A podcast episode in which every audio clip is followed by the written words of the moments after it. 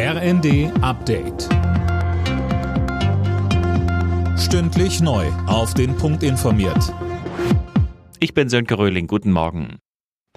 Bundeskanzler Scholz ist offenbar bereit, die Lieferung von Leopard-Kampfpanzern an die Ukraine zu erlauben. Allerdings nur, wenn auch die USA Kampfpanzer liefern. Das berichtet unter anderem die Süddeutsche.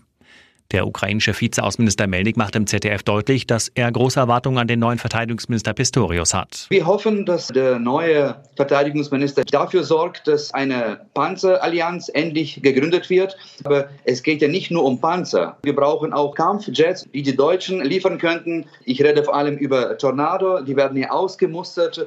Und äh, es könnte auch dort eine Allianz der Willigen geschmiedet werden. Das könnte der entscheidende Punkt sein, um den Russen eine rote Linie zu zeichnen. Die Verbraucherzentralen fordern, dass das Bundeskartellamt die jüngsten Preiserhöhungen der Energieversorger prüft. Da würden zum Teil Mondpreise verlangt, obwohl die Preise an den Gas- und Strombörsen seit September deutlich gefallen seien, so ein Sprecher in der Rheinischen Post. Der massive Personalmangel ist derzeit die größte Herausforderung an den Schulen.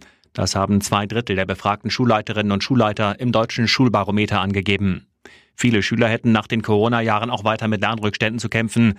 Das könne durch den Lehrermangel nur schwer aufgearbeitet werden.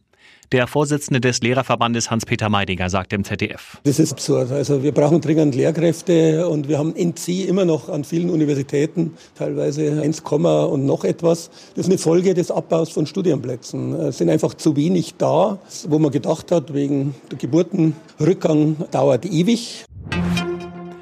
Die deutsche Lufthansa will die italienische Airline ITA Airways übernehmen. Der Konzern strebt nach eigenen Angaben zunächst eine Minderheitsbeteiligung an. ITA Airways ist der Nachfolger der insolventen Fluggesellschaft Alitalia.